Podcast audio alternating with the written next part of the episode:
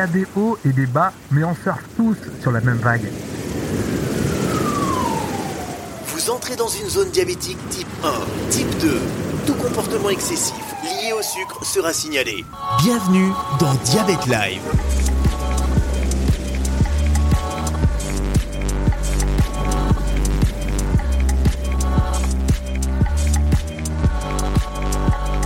Rémi Bertolon. Et bonjour, bonjour tout le monde, vous n'êtes plus seul, type 1, type 2, toutes les familles, soyez les bienvenus. Le thème d'aujourd'hui dans Diabète Live, les conséquences d'un diabète non traité ou quand on ne sait même pas qu'on est malade. Louisa Amara va nous raconter ce qu'elle a vécu avec ses parents. Ce qui était impressionnant, c'est qu'ils ont fait un test pour vérifier les pieds diabétiques. Donc c'est juste un, test avec une espèce de fil de fer qu'on te passe sous le pied. Maman me dit bon alors ça a commencé le test là? Euh, Bah oui. Et tu sens rien? Bah non. Et juste avant, on aura un sujet beaucoup plus léger, mais tout aussi passionnant, avec le lancement d'un nouveau jeu par le spécialiste des jeux de société autour du diabète, Didact. Et c'est pas du tout l'éternel quiz, c'est ce que nous dit Aline, c'est beaucoup mieux que ça. Surtout pas de quiz dans Serious Game. on est dans un univers, on évolue avec les personnages. Diabète Live, c'est à nous de surfer sur la vague tous ensemble. Type 1 depuis 2004. Rémi Bertolon. Alors on voulait vraiment commencer euh, l'émission en vous remerciant. Euh, le premier épisode est sorti il y a quelques jours. Vous nous avez réservé vraiment un accueil euh, chaleureux. Vous étiez curieux. Vous avez écouté euh, sans a priori. Donc ça nous a vraiment touché. On voulait vraiment vous le dire. Donc merci. Euh, juste à la fin de ce podcast, on prendra juste une petite minute pour vous expliquer comment vous allez pouvoir soutenir Diabète Live, soutenir cette émission pour qu'elle soit encore plus écoutée et que des experts dans leur domaine viennent ici dans l'émission répondre à vos questions, à nos questions. D'ailleurs, ça se met en place très bientôt. Dans quelques jours, dans quelques semaines, vous aurez des experts de renom qui seront invités dans Diabète Live et ça, ça nous fait vraiment plaisir. Alors avant de retrouver nos deux sujets, nos deux invités pour euh, cette émission, j'avais un petit truc à vous dire. Diabète Live, l'émission des diabétiques, écoutée aussi par des hypochondriaques. Alors pendant très longtemps, euh, on pouvait croiser des diabétiques, on le savait même pas. Du coup, on n'en parlait absolument pas du tout. Pourtant, c'est très agréable, c'est sympa, non? Euh, Quand vous croisez un diabétique au hasard du quotidien, pouvez les croiser, ces diabétiques, par exemple, à la boulangerie, comme ça, on se un petit peu ce qu'il prend, hein, ou pendant les courses, le caddie, comment il est rempli, euh, à la salle de sport, ah mince, il est plus performant que moi. Lui va certainement faire le championnat de France de type 1. Enfin bref, c'est toujours agréable. Donc avant, c'était absolument pas possible. Et maintenant, il y a un truc. Il y a un truc pour se reconnaître. Pas besoin de faire du yoga, pas besoin d'en appeler les esprits, faut juste être observateur, il y a le patch. Et ouais, le patch. L'été dernier, j'ai croisé Audrey sur un petit marché de Provence. Elle avait un patch euh, customisé, je me souviens, sur son bras. Euh, du coup, on s'est mis à discuter. Euh, elle avait un petit panier de fruits. Vraiment, elle le respectait bien, j'ai l'impression. Et, j'ai adoré ce moment, c'était très sympa. Une fois encore, j'ai croisé dans un métro, c'était à Paris, Loïc. Alors lui, il a disposé son, son petit patch sur un, un muscle assez volumineux, donc je pense que je croiserai jamais en sport, ou alors il sera tout devant s'il fait des courses de running. on peut voir aussi euh, bah, la pompe, hein, quand on est un petit peu aguerri. Euh, avant, les toutes premières pompes, elles étaient volumineuses, on aurait dit des, des gros Walkman. Alors pour les plus jeunes, les Walkman, c'est une sorte de iPhone, mais multiplié par 7. Vous en collez 7 les uns sur les autres, ça donne un Walkman. Donc maintenant, c'est beaucoup plus discret. Mais si vous êtes connaisseur, ça peut enchaîner la conversation. Donc voilà, il faut pas hésiter. Il y a d'autres signes de diabétique. Il y a bien sûr la fameuse pochette. Pochette réfrigérée. Est-ce que vous en transportez, vous, des pochettes réfrigérées? Pour vos déplacements Alors, vous donnez plus l'impression de déplacer une valise diplomatique, mais moi, j'ai l'œil, c'est de l'insuline, c'est tout. Il n'y a pas les codes nucléaires dedans. Enfin bref, désormais, on peut se reconnaître, se parler, s'échanger, se sourire. Et c'est un peu comme dans cette émission. Soyez les bienvenus, c'est Diabète Live. Sur ton patch de glycémie, tu peux aussi marquer Diabète Live. Et voici notre premier sujet, on s'intéresse au jeu de société La Magie du Dôme. C'est tout nouveau, c'est lancé par Didact, le spécialiste du jeu autour du diabète. C'est pour les plus jeunes, mais pas seulement. Aline avec nous, bonjour. Alors avant de rentrer dans le vif du sujet de, de ce jeu, je voulais savoir, à titre personnel, Qu'est-ce qui t'a amené, toi, à travailler sur des projets comme ça? Bonjour Rémi, bah, écoute, merci beaucoup de m'accorder un petit peu de temps également. Euh, je suis euh, ingénieure de formation et euh, j'ai beaucoup travaillé sur l'accompagnement du changement en utilisant des jeux, ce qu'on appelle des serious games. Ma fille aînée a été diagnostiquée diabétique de type 1 lorsqu'elle avait 4 ans. en 2014. Et lorsqu'elle a souhaité devenir autonome, ça m'a paru évident de l'accompagner en créant des jeux qui allaient l'aider à gagner euh, en autonomie. Euh, et puis pour le premier jeu, bah, à gérer elle-même certains aspects de son repas. J'imagine qu'Aline, tu as dû te renseigner un peu et finalement, il n'y avait pas de support de, de ce type. il, en, il en existait. Euh, après, je pense pas euh, avec le, le, niveau de conception que qu'on y a apporté. Oui, parce que souvent c'est des jeux de cartes, etc. Alors que là, c'est un vrai jeu de société. L'idée, c'était de faire un jeu de société un peu complexe pour se plonger vraiment dans l'histoire du jeu. C'est ça? Euh, bah, Notre concept, c'est d'être vraiment ludique et de proposer des jeux qui, euh, en dehors du contexte éducatif, peuvent être joués et euh, peuvent apporter euh, un moment de plaisir. Aline, pour toi, l'idée c'était d'être plusieurs, que c'était pas uniquement les gens touchés par la maladie, que tout le monde puisse euh, jouer en même temps? Ouais, l'idée c'était d'être donc l'idée du jeu c'était d'être inclusif au maximum, de permettre à des personnes ne connaissant pas le diabète de jouer euh, avec des personnes diabétiques et d'être amené ainsi à comprendre des choses. Et puis en même temps de construire le support de façon à ce qu'on puisse aller plus loin euh, dans les éléments euh, voilà, enseignés au travers euh, du support ludique. On peut se concentrer peut-être sur le jeu qui sortira justement. Alors quand il a sorti est prévu pour quand et on joue à combien dans, dans ce jeu La magie du dôme? Alors la magie du dôme est en cours de fabrication. Il sera disponible à la fin du mois pour les personnes qui ont eu la chance de d'ores et déjà précommander leur coffret de jeu. Et euh, physiquement, on pourra l'acheter à compter de mi-mars avec un lancement euh, sur le congrès de la Société francophone du diabète qui a lieu à compter du 17 mars à Bruxelles. Oui, parce que pour rappeler, pour, pour tous, on pouvait euh, bah, contribuer déjà au, pré-lancement euh, en, en, achetant le jeu. Et là, je crois que ça a plutôt vraiment bien marché. Hein. Alors, euh, le, le, support par euh, prévente, c'est la deuxième fois qu'on l'utilise. On l'avait fait pour euh, notre premier coffret de jeu et ça avait vraiment très très bien marché. On s'était appuyé sur la plateforme Ulule et là on l'a reproposé de façon un petit peu plus confidentielle sur la magie du dôme. Et c'est vrai que ça nous permet bah, de tout de suite évaluer l'intérêt que le, jeu qu'on va proposer suscite auprès des, des patients et des soignants. Bon bah super. Alors parlons concrètement du, du jeu. Comment comment ça se passe une partie de jeu avec la magie du dôme? Alors la magie du dôme, c'est un jeu qui est destiné aux ados et aux préados. Euh, étant donné la cible, on les balance dans un univers euh, qui leur plaît, qui répond à des codes euh, auxquels ils sont habitués. En l'occurrence, là, on est dans ce qu'on appelle un univers steampunk onirique. On est dans un futur proche euh, la Terre est rongée par la pollution, les villes ont été placées sous des dômes de protection euh, euh, afin de les préserver, et sous les dômes, la nature reprend ses droits, on a une végétation luxuriante, et la population est touchée par de nombreuses mutations génétiques.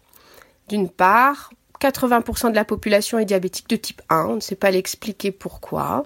Et d'autre part, euh, les habitants des dômes euh, ont des compétences qui pourraient presque ressembler aujourd'hui à des pouvoirs magiques euh, qu'ils ont au travers de mutations génétiques. D'accord, donc effectivement, ils plongent dans un univers, dans une histoire qui est, déjà construite et qui va certainement leur plaire, qui va leur permettre d'accrocher à la partie. Et justement, comment elle se déroule cette partie? Donc en effet, l'idée c'est vraiment de les accrocher. Euh, et dans cet univers, ils vont être amenés à raconter les péripéties de cinq personnages qui ont des personnalités euh, extrêmement fortes. On va expliquer après pourquoi. Euh, et donc c'est ce qu'on appelle un jeu narratif à l'aide de cartes qui représentent des objets, des activités, des ressentis, des personnes que les héros vont rencontrer. Les joueurs vont être amenés à construire ensemble un récit. Ah, c'est génial ça.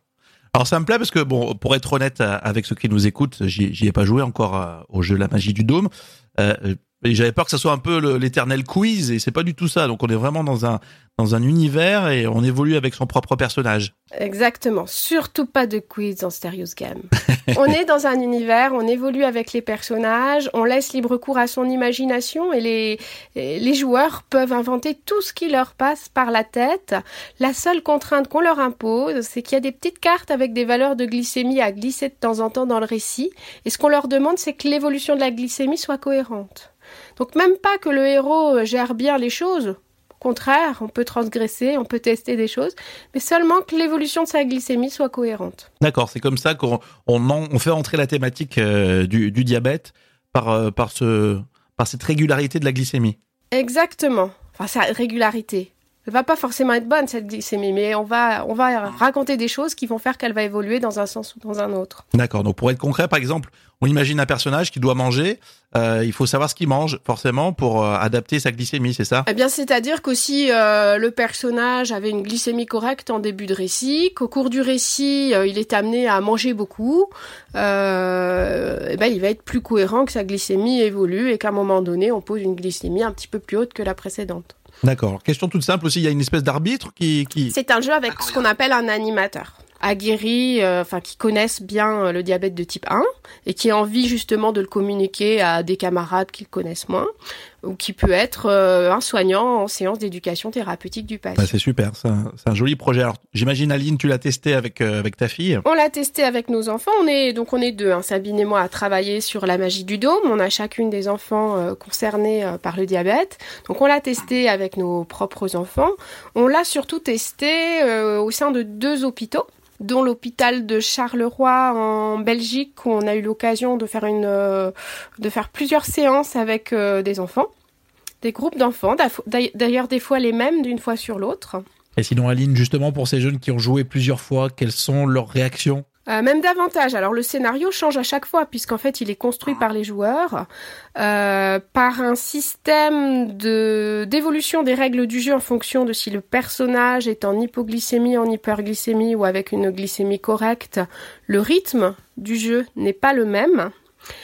Euh, et en fait, l'idée au travers de ces parties de jeu narratif, c'est de travailler sur ce qu'on appelle les compétences psychosociales. Alors ça, ça peut paraître être un gros mot. Les compétences psychosociales, c'est ce que l'être humain va développer. Euh, c'est des compétences transverses qu'il va développer pour euh, s'épanouir en société. C'est dix compétences qui ont été euh, euh, ca- caractérisées par l'OMS et qui vont de euh, la résolution de problèmes à le fait d'être capable d'exprimer son point de vue en passant par la créativité ou la résistance au stress par exemple. Donc le jeu a été conçu avec cette trame-là, c'est ça? C'est ça, le jeu permet de les mettre en lumière et de les faire comprendre à des ados et des préadolescents. Euh, parce qu'on a des personnages qui en sont fortement dotés ou pas, et que ces compétences, elles vont être exacerbées selon qu'ils sont en hypo ou en hyperglycémie. Et on va réussir à les mettre en œuvre dans le récit, à les mettre en évidence, parce que justement, le rythme du récit va changer en fonction de euh, hypo, hyper ou glycémie normale. Ah, C'est intéressant parce que c'est assez fin la façon dont, ça a amené. Alors que moi, j'avais testé des, quand j'étais plus jeune des jeux de cartes ou de situations et c'est souvent un peu grossier. Alors, on, on voit arriver un peu sur avec ses grands sabots, euh, euh, pas la morale, mais en tout cas la, la finalité. Alors que là, ça, ça vient avec euh, finesse finalement dans le jeu. Ouais, on est, on est très content du, du résultat obtenu. hein. C'est un gros travail qu'on a fait avec les, les psychologues de l'équipe de, de Charleroi. Et ce qui est super, c'est que de façon très naturelle, on va réussir à toucher du doigt euh, bah, ce que sont ces compétences et ce qu'elles apportent dans le cadre euh, bah, de, de la mise en œuvre du protocole de soins d'une maladie chronique. Euh, en quoi, euh, par exemple, faire preuve d'empathie et savoir s'appuyer sur ses amis, eh ben, ça peut être intéressant euh, lorsqu'on est en hypoglycémie euh, pour aller, par exemple, demander de l'aide. Eh bien, c'est des choses que, l'on va toucher du doigt au travers du récit et on arrive, par exemple, dans des séances d'éducation thérapeutique du patient, avec les animateurs, à ensuite embrayer sur un autre outil qu'on a créé qui s'appelle euh, une roue d'évaluation des compétences psychosociales, qui est vraiment quelque chose au départ qui est créé pour les adultes qui sont dans des, euh, comment dire, dans un travail d'introspection et qu'on a réussi à transposer dans le vocabulaire des ados et des préados et à la lumière des parties du jeu, et ben tout de suite, euh, les joueurs accrochent, comprennent ce qu'on attend d'eux et vont réussir à travailler sur ces outils-là. En tout cas, c'est vraiment euh, complet, c'est passionnant. On adore ce, ce projet-là, la magie du dôme. Alors, pour être euh, pragmatique, le prix, où est-ce qu'on peut le commander? On l'a dit tout à l'heure, c'est, mi-mars. hein, il va falloir attendre juste quelques quelques jours. Euh, comment ça se passe, Aline? Pour, pour les personnes qui veulent encore participer à la prévente, c'est encore possible, aucun souci. Euh, que ce soit en prévente ou lorsque le jeu sera sorti, c'est sur euh, le site de Color Ma que l'on peut se procurer la magie du dôme. Euh, il sera au tarif de 60 euros euh, une fois qu'il sera sorti. Et là, pendant la période de prévente, il est au tarif préférentiel de 48 euros. Bon, ben, super, il n'y a plus qu'à se le procurer jouer. En plus, comme il y a plein de scénarios possibles, c'est un jeu qu'on va durer, qu'on va laisser dans le placard dès qu'il fait un peu mauvais ou quand on veut se rassembler, on pourra le sortir avec avec plaisir. Pour terminer, Aline, un petit mot pour pour ta fille, comment elle va en ce moment? Eh ben, elle skie, elle est contente. le diabète, elle y pense pas trop. Et c'est comme ça que qu'on aime que les choses se passent. Eh ben c'est génial, super. Merci Aline. J'espère qu'on aura l'occasion de savoir euh, une nouvelle fois dans, dans l'émission et à très bientôt. À très bientôt. Merci beaucoup Rémi. Diabète Live, c'est aussi sur diabètelive.com. J'en suis sûr, ça vous a vraiment intéressé. C'est génial de voir des projets aussi construits, si réfléchis et qui servent en plus. Alors en bas du descriptif euh, du podcast que vous êtes en train d'écouter, vous aurez des liens pour vous permettre d'aller directement soit réserver, soit euh, acheter euh, ce jeu de société. Également sur diabetelive.com, en dessous du player dédié à cet épisode-là, épisode numéro 2, vous pourrez retrouver les liens et donc vous procurer cette boîte de jeu La magie du dôme. Allez, notre deuxième sujet, les conséquences d'un diabète non traité ou quand on ne sait même pas qu'on est malade. Ça arrive bien trop souvent. On va retrouver Louisa Amara. Alors, euh, merci d'être avec nous, euh, Louisa. Ça nous fait euh, vraiment plaisir. Tu vas nous raconter un petit peu comment ça s'est passé pour tes parents? Ta maman notamment qui a été hospitalisée. avant tout, comment t'as appris, toi, les, premiers moments, les premiers instants que ta maman était diabétique? En fait, c'est ma mère qui avait une douleur euh, au pied et donc euh, moi je revenais à peine de vacances, donc euh, bah, j'étais chez moi et ma tante du coup m'a appelé pour me dire viens tout de suite aux urgences. ta maman a une douleur au pied qui traîne depuis un moment, mais là c'est insupportable. on est aux urgences pour voilà pour s'occuper de ça. Et moi, c'est la première fois de ma vie que j'allais aux urgences. Hein, donc je ne sais pas du tout comment ça marche, mais tout de suite, je me suis inquiétée. Donc euh, j'y suis allée, évidemment. Et elle me disait, ma tante, qu'ils attendaient déjà depuis quelques heures euh, et que ma mère, pour pas m'inquiéter, on en reparlera de ça, euh, ma mère ne voulait pas m'informer. Mais c'est ma tante qui a pris la décision de, de m'appeler en disant, non mais attends t'es aux urgences, évidemment qu'il faut que ta fille soit là. Donc on, on est allé, on a attendu des heures et des heures, euh, et ils ont fait bien sûr des prises de sang. Ils ont commencé par là euh, pour voir ce qui se passait avec cette blessure qui gonflait et, et ça pouvait risquer euh, une infection, une septicémie, enfin ça pouvait aller très très loin. Et lors de, la prise de sang, ils ont dit mais vous êtes au courant, madame, que vous êtes diabétique? Et là, ça a été le choc parce que on s'est regardé, euh, mais non, euh, ah bon, elle est diabétique, maman? Ah, mais euh, ah bon?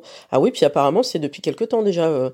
vous n'aviez pas remarqué des signes particuliers, peut-être une sudation importante, le fait de boire beaucoup toute la journée, peut-être une perte de poids importante. Et là, tout s'accumule et tu te dis, mais oui, il y a eu tous ces signes-là, mais moi, je savais pas que c'était des signes de diabète et il faut préciser peut-être une chose importante. Ma maman n'avait pas de médecin traitant parce qu'elle n'en trouvait pas, euh, parce que son médecin traitant, euh, qui a été aussi le mien quand j'étais plus petite, était parti à la retraite et il se passe ce qui se passe souvent dans même en banlieue, euh, il n'y a pas besoin d'être en, désert médical de, province. Hein, c'est c'est arrivé donc dans les Hauts-de-Seine. Le médecin de famille est parti à la retraite et n'a jamais été remplacé. Euh, et donc on appelle d'autres médecins pour dire bah voilà, euh, le médecin est parti, est-ce que vous pouvez nous prendre? Et on nous dit toujours non, nous ne prenons pas de nouveaux patients. Et donc il y a des gens comme mes parents qui disent bon bah bah, on n'a pas de médecin traitant, ben, on va se débrouiller, donc automédication. Euh, et puis, bah, s'il se passe quelque chose de grave, on verra bien, quoi. Alors, ta maman qui s'appelle Salia, comment ça se passait avant les, les premiers symptômes au niveau de la santé de ta maman? Ça se passait bien, elle avait pas de... Il y avait juste effectivement cette précision que moi je connaissais pas, qu'elle buvait beaucoup d'eau, beaucoup, beaucoup, beaucoup toute la journée, mais beaucoup plus qu'avant, et elle transpirait. Et je me suis dit, je sais pas, c'est peut-être bah, je sais pas, une fin de ménopause. J'avais aucune information sur ce sujet-là. Euh, et, et, donc, sinon, elle allait bien, mon père aussi. Enfin, comme des personnes qui sont à la retraite et qui vieillissent tout doucement, mais sans, sans problème médicaux particuliers. Donc, pas de raison particulière de, de faire des tests. Et donc toi, Louisa, on t'a appelé, tu es venue euh, rapidement aux urgences pour euh, constater ce qui s'était euh, passé au niveau du pied de, de ta maman. D'ailleurs, visuellement, ça, ça ressemblait à quoi? Alors en fait, c'était un pied, il faut imaginer un, un pied euh, qui est gonflé comme si c'était un ballon qu'on avait gonflé au maximum Et, et du coup, le pied euh, est presque comme une boule, il ressemble plus à un vrai pied. Et dedans, on se, doute que ça doit être du liquide, du pu, enfin on ne sait pas ce qui se passe. Et euh, la chose la plus inquiétante au-delà de ça, c'est qu'on constate qu'il y a euh, un orteil au moins qui commence à devenir noir. Donc euh, on me dit ça s'appelle une, il est en train de se nécroser en fait, un peu comme ce qu'on peut voir, euh, tu sais quand les gens tombent dans la neige et puis bah les, doigts de, des pieds ou les doigts des mains peuvent devenir noirs et puis bah ils peuvent tomber quoi.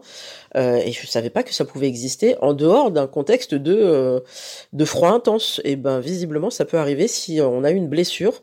C'est là que j'ai compris qu'on m'a expliqué.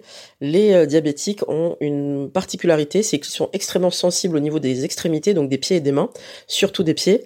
Euh, on, appelle ça comme ça le pied diabétique. Euh, et donc la moindre griffure, la moindre toute petite blessure, une petite coupure, même avec euh, du papier, même ça, pour euh, quelqu'un qui serait pas diabétique, c'est pas problématique, ça va guérir. Hein, euh, et pour quelqu'un qui est diabétique, ça peut très vite bah, devenir dramatique. Et sans compter bien sûr que c'est très douloureux. Euh, Louisa, juste pour avoir une petite estimation, ça faisait à peu près combien de temps que, que ta maman n'avait pas vu de médecin, n'avait pas fait de, de, prise de sang? Bah en fait, visiblement le médecin c'était depuis qu'elle était qu'il était parti à la retraite, donc euh, facile 10 ans. Et par contre les, les prises de sang, euh, elle, je sais pas si elle en faisait vraiment avec son médecin traitant parce que le premier souvenir qu'elle a eu quand à l'hôpital on lui a dit mais votre dernière prise de sang, en tout, cas les bilans complets, les bilans sanguins, euh, le fer, tout ça, vous vous rappelez c'était quand? Elle a dit ah bah je pense que ça devait être ma dernière grossesse. Je fais maman, euh, c'est-à-dire 1989. Euh, mon, petit frère, t'es en train de parler de ça là? Elle me dit bah me dit oui oui oui, bah, ça, doit être ça à peu près. D'accord? Mais les prises de sang, faut en faire régulièrement. Oh bah tu sais, moi si je suis pas malade, voilà. Ils ont un peu cette mentalité, euh, peut-être de personnes un peu plus âgées, d'une autre génération où on ne se plaint pas, on garde les choses pour soi. Et pourquoi aller chez le docteur si tout va bien? Oui, en plus, faut dire que on sent pas tout de suite les symptômes. Hein. À part la soif, finalement, au début, on sent rien du tout c'est un peu une maladie invisible en fait et, pour elle il n'y avait pas de raison qu'elle le soit particulièrement. Et puis on a creusé c'est là que je me dis on, on, aurait dû en parler il y a très longtemps maintenant c'est fait. Euh, je ne savais pas moi par exemple que ma grand-mère était diabétique euh, alors c'est un diabète particulier, c'est le diabète de type 2. Donc du coup, je me suis beaucoup informée, euh, notamment grâce à la, Fédération française des diabétiques qui m'a beaucoup euh, aidé et soutenu sur ce sujet-là, parce que moi j'y connaissais rien et du coup je creuse dans la famille et on me dit, tu sais, chez nous, donc dans notre famille, mais également plus largement euh, les familles d'origine maghrébine, euh, il y a un, espèce de terreau qui est lié à une mauvaise éducation alimentaire. on mange trop sucré ou surtout on mange en quantité trop importante et beaucoup de fruits. Alors les gens se disent c'est super, 5 fruits et légumes par jour. Oui, alors non. Euh, un fruit, c'est 4 sucres. Alors ça, ça m'a marqué. C'est le diabétologue qui m'a dit ça. Je fais pardon, il y a, du sucre dans les fruits, mais genre beaucoup. Elle me dit oui, c'est un fruit par repas, madame. Ah, mais attendez, on a un problème parce que dans ma famille et dans cette culture-là, sans vouloir généraliser bien sûr, j'ai toujours vu énormément de fruits à table à tous les repas et c'est pas un fruit qu'on mange, on est sur trois ou quatre fruits à chaque repas, ce qui n'est pas bon. Et du coup, euh, effectivement, on a un taux de, de personnes diabétiques de type 2 euh, spécifiquement qui peuvent arriver sur le tard euh, à partir de euh, aller 35, 40, voire à, la soixantaine. Euh, on en a énormément. J'avais vu que ne serait-ce qu'en Algérie, dans les chiffres officiels, hein, parce qu'après les chiffres officiels, c'était il y avait presque plus de 14% de personnes diabétiques rien qu'en Algérie. Et oui, en plus plus c'est culturel, plus c'est ancré dans le quotidien, plus c'est difficile à enlever. Hein. Bah, du coup, ça c'est toute une éducation à refaire et je te laisse imaginer ce que c'est que d'avoir des des personnes qui ont 65, 70 ans et leur dire bon bah pendant 30, 40 temps, tu as mangé exactement ce que tu voulais, sans faire attention. Et désormais, il va falloir faire attention, prendre un traitement. Et, et c'est très dur. Euh, vraiment, il y a eu euh, une période de, de refus complet, euh, notamment de mon père, parce que alors pour revenir sur mon père, lui s'est dit, bah c'est maman qui est malade, donc ça va, euh, moi ça va. Je suis mais papa, on va te tester aussi du coup. Hein. Et quand on a découvert que lui aussi était diabétique avec un, degré moindre que ma mère, donc il a, il a des médicaments également, mais, différents. Euh, alors lui, il était dans le refus complet. Lui, c'est hum, le déni total. Euh, ça n'est pas possible. Je vais très bien. Et je lui ai dit, écoute papa, maman, elle a été à l'hôpital à cause de ça. Euh, malheureusement, euh, elle a perdu des orteils et au final, il a fallu faire une amputation au niveau du métatarse. Elle a perdu la totalité de ses orteils. Est-ce que tu veux en arriver là toi aussi? Non. Alors j'étais obligé de lui faire peur parce que ce que me disait le médecin, il y a que ça qui marche avec les personnes. Enfin, qui ont, il a 77 ans, mon papa, donc euh, il y a que ça qui peut le, l'effrayer. Oui, en fait, il faut un électrochoc. Voilà, parce que il, il comprenait pas. Il disait mais non, euh, moi je vais bien. Regarde, je, je, moi je transpire pas, je bois pas beaucoup d'eau. C'est pas parce que tu n'as pas les mêmes symptômes euh, qu'une autre personne diabétique que tu n'as rien. Là, vraiment, les tests, ils sont là, ils sont. On, t'a fait régulièrement les tests, la, glycémie. Donc, on, ça aussi, la première fois que j'ai pris la glycémie, j'ai, dû apprendre ça, le, le euh, voilà, sur le, le, petit doigt, tout ça. Et puis, euh, et puis voilà, il dit, va, papa, t'en es là. T'es, euh, t'es à 1,20. Le maximum, c'est 1,30, 1,40. Euh, 1,20, qu'est-ce que t'as mangé? Euh, Comment tu fonctionnes? Tu devrais pas être aussi haut. Comment ça fonctionne? D'accord. Alors, et ton papa, alors, il en est où maintenant? Qu'est-ce qu'il fait de bien? Qu'est-ce qui fait d'un petit peu moins bien? Qu'est-ce qui est bien? Il prend son traitement. Et euh, quand il quand il oublie euh, son traitement, particulièrement le soir, euh, il s'en rend compte très vite le lendemain et il me met de côté les, les pilules qu'il a pas prises et il me dit tu vois j'ai oublié juste ce soir-là et ce soir-là. Mais voilà, il essaye de faire très attention à ça avec le pilulier, donc ça c'est une bonne chose. Après au niveau des repas, il n'arrive pas à faire trois repas complets tel qu'on lui a conseillé de le faire. Euh, genre petit déjeuner, euh, déjeuner, euh, dîner, ça, c'est pas son fonctionnement. Donc il va plutôt prendre, ouais, il va plutôt prendre un bon petit déjeuner euh, et puis manger euh, le soir, euh, bah, peut-être un petit peu plus tôt, peut-être à 18h ou 19h, mais il aura pas faim, il aura pas faim à l'heure du repas traditionnel, vers midi 13h, il aura pas faim, et donc potentiellement il va grignoter, mais il a compris qu'il fallait pas qu'il grignote trop, donc par exemple il est passé au chocolat noir plutôt que le chocolat, au lait, des choses comme ça, pour lui c'est déjà un effort important. Bon, en tout cas, on espère que ça, ira de, mieux en mieux. Euh, c'est bien maintenant d'en savoir un petit peu plus sur euh, ton, papa, tes parents. Euh, je voulais revenir sur un détail qui m'intéresse, à savoir l'annonce de la maladie aux urgences et loin de là l'envie de jeter la pierre aux urgentistes. On sait que c'est compliqué dans l'organisation, etc. Mais comment ça s'est passé l'annonce de la maladie? Alors, en fait, ils nous disent, euh, vous êtes diabétique, euh, il va falloir prendre rendez-vous avec un diabétologue. Nous, on va s'occuper de réduire euh, la plaie, faire en sorte que vous ne vous n'ayez pas de septicémie, parce que donc la septicémie, c'est l'infection qui remonte du pied, qui peut aller jusqu'au cœur et qui peut bah, faire mourir la personne, hein, tout simplement. Donc eux, c'était ça leur première urgence. Mais après, toutes les questions qu'on pouvait avoir sur le diabète, ils n'étaient pas là pour ça, parce qu'ils n'ont pas le temps. Donc ils nous ont dit il faut prendre rendez-vous avec un diabétologue. Donc nous, bah effectivement, ça s'est fait lors de l'hospitalisation. Euh, elle en a vu euh, euh, dans les différents transferts d'hôpitaux qu'on a pu faire aussi. On a pris rendez-vous. Là, on a pu voir par exemple, c'est un détail qui a son importance, que le rendez-vous avec le diabétologue, ça se fait pas comme ça. Il faut que ce soit l'hôpital qui prenne rendez-vous pour maman, parce que s'ils le font pas, c'est trois mois d'attente. Ah, je fais mais oui, mais non, parce que elle, c'est super important ce qui lui arrive, donc euh, il faut qu'elle sache tout de suite. Et, puis pareil, les repas à l'hôpital, euh, ils vont devoir être adaptés. Et, nous, euh, alors là, je fais une petite parenthèse, mais nous, on apportait aussi à manger parce qu'elle supportait pas la nourriture de l'hôpital, comme beaucoup de patients. donc nous, on essayait d'apporter ce qui était acceptable par rapport à son diabète. Euh, donc ça, c'était aussi compliqué. Est-ce qu'on peut prendre des patates? Est-ce qu'on peut prendre des pâtes? Est-ce qu'on peut mettre de la sauce? On n'en met pas. Là, ça s'est fait en quelques semaines. Euh, elle était encore, euh, on sortait de l'hospitalisation, on était entre les deux. Et ce qui était impressionnant, c'est qu'ils ont fait un test pour vérifier les pieds diabétiques. Donc c'est juste un, test avec une espèce de fil de fer qu'on te passe sous le pied, les deux pieds, pour voir si tu ressens quelque chose. Et là, maman me dit bon alors ça a commencé le test là? Bah oui. Et tu sens rien? Bah non. Ah ouais, d'accord. Donc on en est là. Ça veut dire que tu ne sais pas ce qui se passe là. Donc qu'est-ce qui se passe si tu, je sais pas, tu te coupes euh, ou tu as une blessure euh, à la maison, je sais pas, un bout de verre, n'importe quoi qui traîne. Ah bah tu sentirais pas. Ah ouais, d'accord, on en est là. Et donc le diabétologue. C'est vrai qu'en tant que diabétique, on a tous fait ce test et on imagine perdre la sensation parce qu'au début on, a gardé quand même la, sensation. Euh, mais ça, ça, doit être assez effrayant, ça doit être troublant quand même. Bah en fait, t'as l'impression euh, qu'une partie de toi est paralysée parce que tu la sens pas. Euh, et en fait, c'est juste une couche euh, de, de, de, de, peau en dessous qui, je sais pas, je sais pas comment ça s'organise. Voilà, donc elle se rendait même pas compte qu'elle qu'elle avait perdu un peu la, la, sensation au niveau de ses pieds. Exactement. Ce qui fait que c'est lorsqu'elle a vu qu'elle avait une blessure, que cette blessure s'infectait. Euh, bon après c'est des c'est des remèdes de grand-mère ça aussi. Euh, il y a toujours des gens pour te dire non non t'es pas obligé de le soigner ou tu mets je sais pas quoi du beurre dessus, enfin des trucs.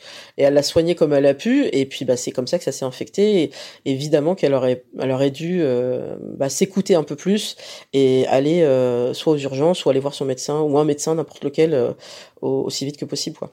Alors tu parlais d'une opération, cette opération a eu lieu euh, tout de suite après en arrivant aux urgences ou il a fallu attendre? Non, en fait, euh, à l'hôpital, ils n'étaient pas compétents pour le faire euh, visiblement, et eux, ils étaient juste là pour régler la septicémie et puis faire dégonfler le pied. donc c'est ce qu'ils ont fait pendant, elle est restée à peu près dix jours. Et puis ensuite, ils ont dit, bah, maintenant, retour à la maison. Ouais, dix jours, c'est quand même assez important. Euh, donc le, pied a pu dégonfler pendant cette phase-là, mais le, les doigts de pied euh, qui devenaient noirs, euh, ben ça s'améliorait pas. Et bon, ils mettaient des pansements autour, donc nous on voyait plus trop quelle couleur ils avaient. Et puis ils ont dit bon bah maintenant il faut rentrer chez vous et vous allez avoir des soins avec une infirmière à domicile. Et nous, on posait la question, mais ok, euh, et elle est guérie? Parce que l'infirmière à domicile, elle va juste refaire des pansements. Elle va pas guérir euh, des doigts qui sont nécrosés. Ben nous, on a fait le maximum. Et à aucun moment, et c'est ça qui me qui m'a beaucoup euh, choqué, à aucun moment ils ont dit, nous, on sait pas faire, on ne sait pas traiter, donc on vous propose par exemple un transfert dans un autre hôpital qui a une une aile spécialisée pour les euh, les problèmes dermato des, diabé des diabétiques. Ils auraient pu proposer ça, ils ne l'ont pas fait. Et donc nous, on s'est retrouvés à la maison. Euh, et moi, j'avais trouvé une infirmière euh, euh, très bien qui, dès le premier jour, elle est arrivée, elle a regardé, elle a fait OK. Ça va pas du tout. il faut qu'elle soit hospitalisée dans tel hôpital à Argenteuil. Ils ont une aile spécialisée pour les diabétiques qui ont des problèmes au pied. il faut absolument qu'elle y soit le plus vite possible. Et le problème, c'est que c'est pas un service d'urgence, donc vous pouvez pas vous pointer comme ça. Il vous faut un mot du médecin. Je fais ouais, mais elle a pas de médecin. Il faut que vous trouviez un médecin. Vous trouvez n'importe lequel, vous faites des photos euh, de son pied, euh, et puis il m'appelle si besoin, je, je ferai un, mon diagnostic à moi d'infirmière, et je peux vous confirmer que vous aurez votre courrier rapidement. Je me suis dit, euh, ok, il faut que je trouve un médecin. Et donc là, j'ai demandé à ma tante, qui avait son médecin à elle, euh, qui était dans le 18e, euh, et donc j'y suis allée, et il a fait une sorte de téléconsultation en fait à distance. Maman pouvait pas bouger, elle était euh, à la maison euh, clouée au lit avec sa blessure. Et je lui ai montré toutes les photos et euh, elle me dit oui, ok, je vais faire le courrier tout de suite. Et donc c'est grâce à ce courrier que j'ai transmis à l'hôpital d'Argenteuil. Ils m'ont dit ok, on va la prendre en charge. Il y a une semaine d'attente. Oui, euh, qu'est-ce qu'on fait pendant cette semaine? Eh ben, vous faites le maximum avec l'infirmière, mais il y a, y a, trop de, de, de personnes en, attente malheureusement, et nous n'avons pas de lit pour elle. Euh, mais elle est prioritaire étant donné euh, la gravité de son cas. Euh, on peut imaginer que dans une semaine vous aurez vous aurez un lit. Et là, on se dit, mais qu'est-ce qui se passe si ses doigts de pied continuent à devenir noirs Enfin, c'est la gangrène, quoi. Ça va monter jusqu'au genou. Comment ça se passe? Donc, la panique, hein, quand même, pendant une semaine. Heureusement, l'infirmière était là. Et on a fini par avoir un lit euh, donc à Argenteuil. Euh, et là, et le, le couperet entre guillemets est tombé. Il faut couper. Il faut couper ses, ses orteils euh, parce que sinon, ça, l'infection va continuer. Bah là, c'est dit mais je comprends pas. Euh, je comprends pas. On est en France, on n'est pas au Moyen Âge. on coupe on coupe quelque chose qui est, qui est malade. On n'essaye pas de le guérir. On, je sais pas comment on peut faire. Il n'y a pas des solutions. Euh, euh, Mais c'est vrai que ça apparaît d'un autre temps en fait. C'est ça. Et c'est là que j'ai découvert les chiffres. Euh, donc il y aurait en France 9000 amputations par an qui sont totalement liées au diabète. Et là je fais 9000 Mais ça fait combien de pieds? Ça fait combien d'orteils? C'est mais c'est énorme et personne n'en parle. Et comment vivent ces gens? Comment ça se passe ensuite La, rééducation? J'étais, je suis tombée de ma chaise, quoi. J'ai pas compris. Et on n'avait pas le choix de toute façon. Il n'y avait pas d'autre solution. Euh, j'en ai parlé à l'infirmière, j'en ai parlé au médecin traitant euh, maintenant qui devenait le médecin traitant par défaut. Euh, il a dit oui, je vous confirme. Hein, il, faut, il va falloir couper. donc on, on peut espérer que ça va s'arrêter à deux orteils on croise les doigts, mais rien ne le garantit. Et en fait, ce qui s'est passé, c'est qu'on a commencé effectivement par euh, une amputation de ces deux orteils-là. Et ils ont dit, voilà, maintenant on va faire un suivi. Euh, elle va rester quelques jours euh, et on va voir. Et elle va avoir un traitement pour contrer cette infection qui n'est pas terminée. Et donc elle est restée quelques jours. Et puis après, ils nous ont dit, bon, bah ça a l'air d'aller, ça a l'air de se stabiliser. Nous avons besoin, besoin de libérer le lit pour d'autres patients qui sont dans la même situation que votre maman. Nous, et donc, nous allons vous proposer deux solutions. Soit elle rentre à la maison avec l'infirmière à domicile, soit si vous ne vous sentez pas prêt, euh, si vous faut un univers beaucoup plus médicalisé, mais qui ne sera pas l'hôpital, il y a des soins, des, des, ça des soins de suite et de réadaptation. Ce sont des sortes de, de maisons médicalisées, euh, et ça c'est le joli terme. C'est le joli terme qu'on te donne. Et en fait, quand tu arrives, tu vois que ça ressemble beaucoup à des maisons de retraite euh, où on a mis les gens euh, qu'on pouvait pas laisser à l'hôpital parce qu'il n'y a plus de place, qu'on peut pas laisser à la maison parce qu'ils ont besoin de trop de soins. Euh, et mais euh, les gens sont trop serrés, il n'y a pas assez de place, c'est pas adapté. Euh, par exemple, maman se déplaçait en fauteuil, euh, le fauteuil ne passait pas entre les couloirs, elle pouvait pas accéder facilement aux toilettes, donc c'est pas du tout adapté. Et surtout, les infirmiers qui passent ne sont pas formés à tous les soins, notamment aux soins euh, que maman devait avoir, à savoir euh, refaire des, des pansements régulièrement. Euh, et donc, c'était le, le, médecin chef qui devait euh, carrément faire les, les pansements parce que les infirmiers ne savaient pas le faire. Et enlever un pansement et le remettre, c'est très douloureux, hein, surtout sur une plaie ouverte. Donc, il fallait que ce soit fait correctement. Et j'ai dit, mais qu'est-ce que c'est que ce truc Et en plus, on paye, hein, parce que c'est payant. Hein. Euh, ça n'est pas public, euh, c'est quelque chose que tu payes, donc il faut avoir une mutuelle, etc. Euh, et au final, j'ai dit ok, donc elle est pas bien, c'est pas adapté, ils savent pas faire les pansements correctement. Ok, on s'en va. Euh, donc j'ai demandé à ce qu'elle et puis ma mère aussi voulait pas rester, elle était pas bien là-bas. Euh, et donc on a euh, décidé de à un moment donné de rentrer à la maison. Et puis, au moment où vous avez les papiers pour rentrer, euh, on constate, le, médecin nous dit, écoutez, ça va pas, euh, il y a un autre orteil qui commence à devenir noir. Donc la situation qui s'était stabilisée est en train d'empirer. Donc je vais demander son transfert à nouveau à Argenteuil pour qu'on puisse traiter euh, bah, cette infection qui continue. Donc retour à la case départ, retour à Argenteuil. Donc tout ça a été très long. Et là, ils nous ont dit, bon, ben il faut couper encore un orteil. Et on ne sait pas si on arrivera à sauver les, les, autres orteils, on, on, ne sait pas. Donc au final, euh, ce qui s'est passé, c'est que maman, c'est elle-même qui a décidé. Elle a dit j'en ai marre de faire des allers-retours, j'en ai marre de couper un orteil à la fois. Euh, Est-ce que vous pouvez me garantir que vous avez un traitement qui va me permettre d'arrêter cette infection et voilà, de pouvoir enfin rentrer à la maison? Et, et, en fait, ils n'avaient pas de traitement efficace. Elle avait des traitements qui qu'elle supportait pas, qu'elle vomissait. Enfin, ils ont dit non, on n'a pas de, on n'a pas de solution en fait. Euh, j'ai appris plus tard qu'il y aurait eu une solution, mais que visiblement l'hôpital ne la connaissait pas. C'est la, c'est le même traitement, mais plutôt pas, pas, pas par voie orale, mais c'est de le prendre en intraveineuse, tout simplement. Euh, c'est un traitement qui existe, mais les médecins de l'hôpital euh, l'évitent au maximum parce que ça demande une surveillance accrue du, du personnel hospitalier, parce qu'il faut vérifier que l'intraveineuse passe bien. Et comme ils ne veulent pas mobiliser une infirmière près d'un patient qui prend ce traitement pendant deux heures, eh ben ils disent c'est la voie orale ou c'est rien. Donc là, je me dis c'est dommage parce qu'on aurait pu sauver les autres orteils s'ils avaient fait ce traitement. Ils ne l'ont pas fait. Et résultat, donc il a fallu euh, amputer la totalité. Donc euh, elle est amputée au niveau du métatarse. Bon bah écoute, merci Louisa déjà pour euh, tout ce témoignage. On t'écoute attentivement depuis le début, à savoir comment ça s'est passé pour tes parents, particulièrement pour ta maman. On apprend beaucoup. Euh, je voulais revenir peut-être aussi sur ton propre statut. Alors, tu es aidant, hein, comme on dit. Est-ce que par rapport à cette situation-là, c'est-à-dire toi qui soutiens les malades, en l'occurrence ta maman et ton papa, euh, qu'est-ce que tu aurais besoin? Soit d'avoir un statut plus clair, euh, soit euh, des, des, idées concrètes pour aménager ton, ton planning. Enfin, qu'est-ce que qu'est-ce que tu aurais besoin, toi, Louisa?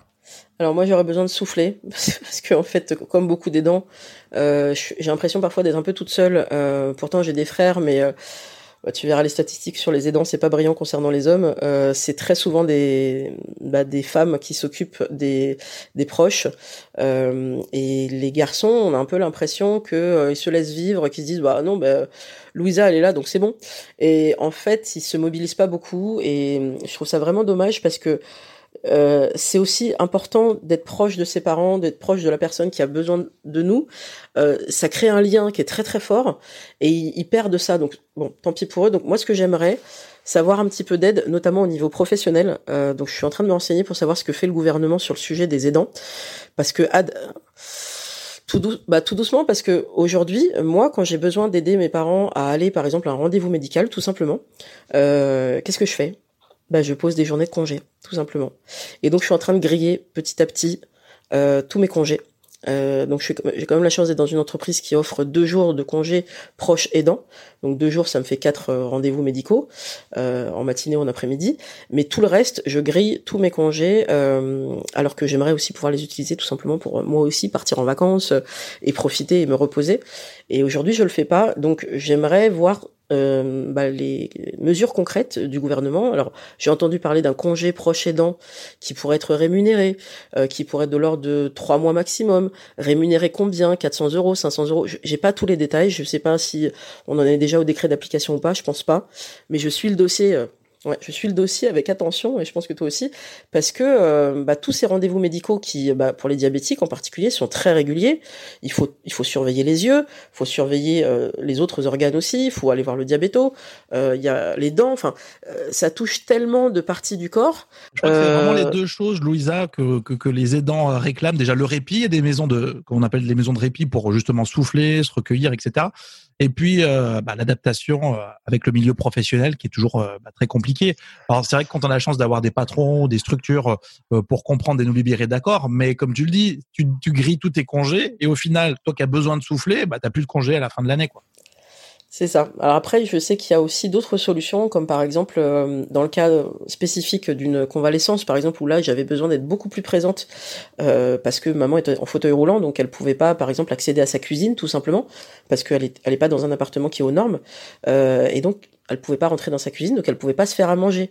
Donc j'étais là tous les jours pour euh, bah, tout simplement lui faire à manger, et, euh, je sais pas, lui apporter un verre d'eau, euh, l'aider à se laver, euh, des, choses comme ça. Et ça, cette convalescence, elle a duré quand même bah, de sa sortie d'hôpital en, en, juillet jusqu'à ce qu'elle puisse remarcher mi-août. Donc il faut compter à peu près un mois, un mois où j'étais là tous les jours.